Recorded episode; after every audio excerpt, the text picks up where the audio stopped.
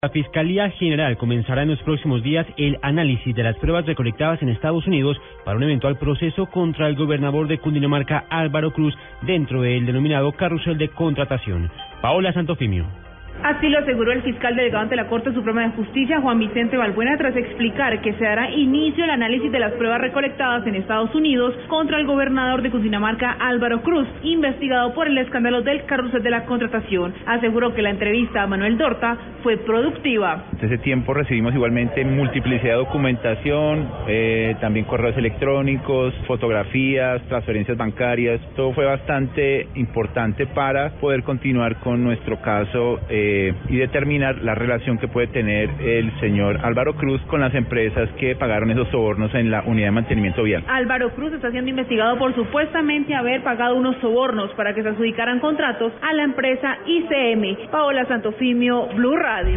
3 de la tarde, 36 minutos. Una persona herida dejan los enfrentamientos entre la fuerza pública y cerca de 150 personas que a la fuerza quieren tomarse varios apartamentos gratuitos en una urbanización al oriente de Cali, construida para reubicar a familias del Jarillón del río Cauca. A esta hora hay tensa calma en el sector.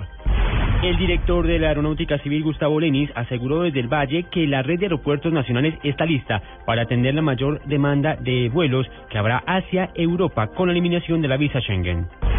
Un juez de, Bucaramanga falló contra la Organización de Naciones Unidas en Colombia por no haber pagado los salarios a 30 profesionales que prestaron su servicio a la entidad.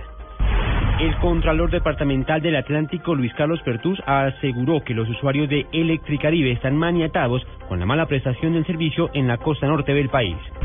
En información internacional, al menos 43 personas perdieron la vida en varios ataques perpetrados por el grupo islamista Boko Haram contra tres localidades en el nororiente de Nigeria. Decenas de insurgentes en moto asaltaron los pueblos, dispararon contra los habitantes y saquearon e incendiaron las viviendas, indicaron los testigos. Entre las víctimas habría varias mujeres y niños.